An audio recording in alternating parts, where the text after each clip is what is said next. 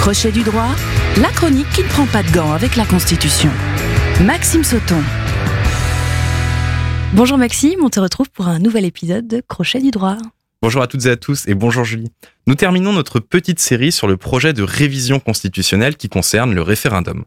Il y a deux semaines, nous avons vu la procédure de la révision constitutionnelle. La semaine dernière, nous avons observé les quatre grands types de référendums prévus par la Constitution française. Et cette semaine, nous allons voir quelles sont les limites du référendum.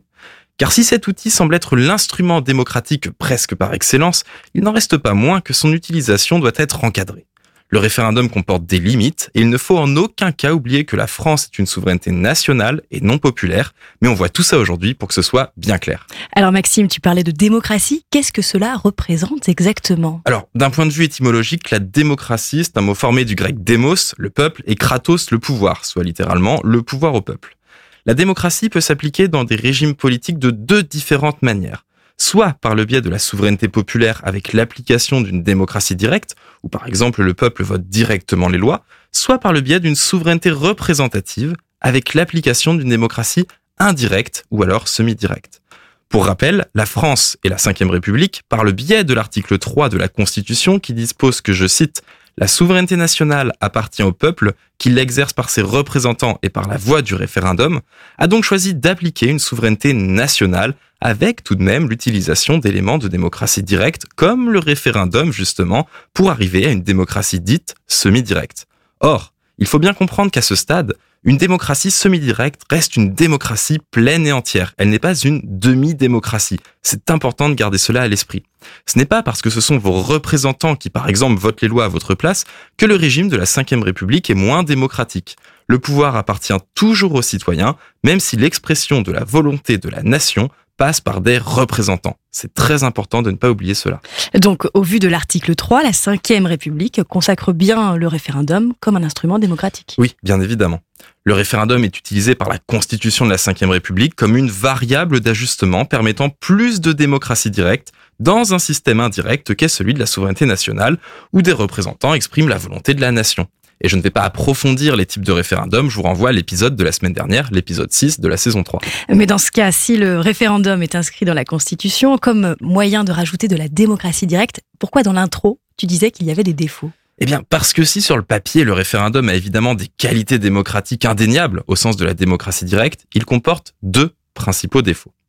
Le premier concerne l'application de différents types de référendums dans la Constitution. Alors, sans revenir dans les détails, sous la Ve République, il y a une méfiance envers le peuple, et j'emploie exprès le mot peuple et non citoyen. La Ve République possède une constitution orientée sur l'exécutif, que ce soit bien ou non d'ailleurs, mais nous en reparlerons dans une prochaine chronique.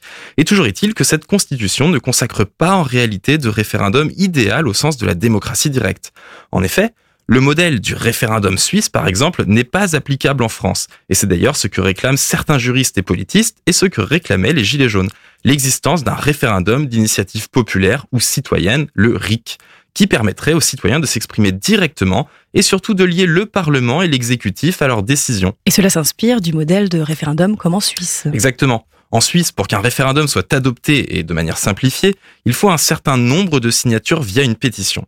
Une fois recueilli, un référendum est organisé et une fois la solution connue, le Parlement est obligé de prendre une loi dans le sens de la réponse au référendum.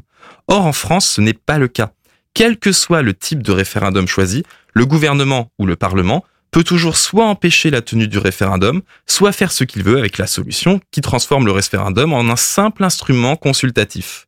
Ensuite, je dis cela, mais le projet de révision constitutionnelle, qui n'est pas encore écrit dans le détail, tendrait à améliorer l'article 11 alinéa 3 de la Constitution qui concerne le référendum d'initiative partagée pour en faire un référendum bien plus accessible et ouvert aux citoyens.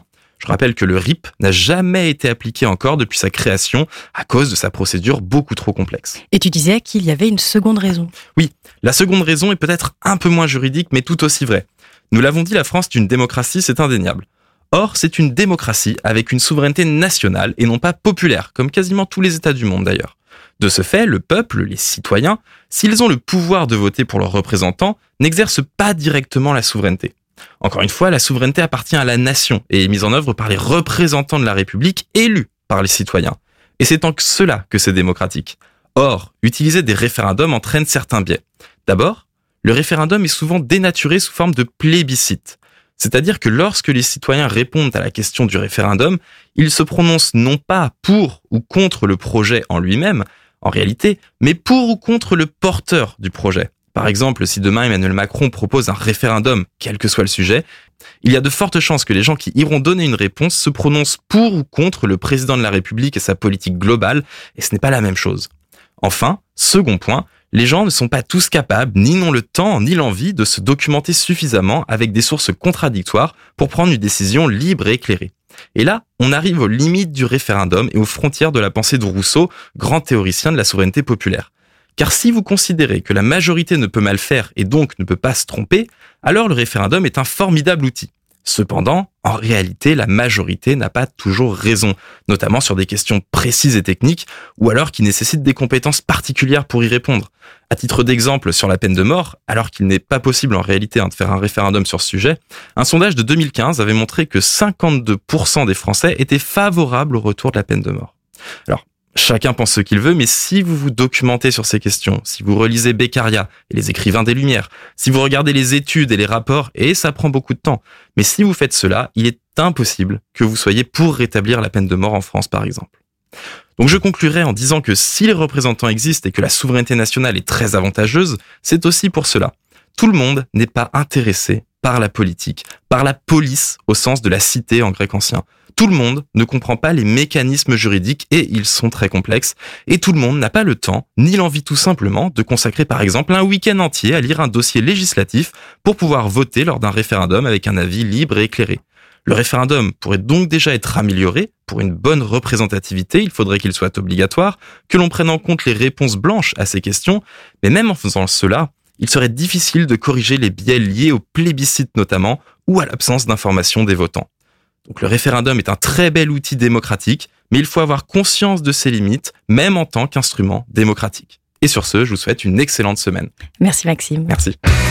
Crochet du droit à podcaster et à réécouter sur myson et le.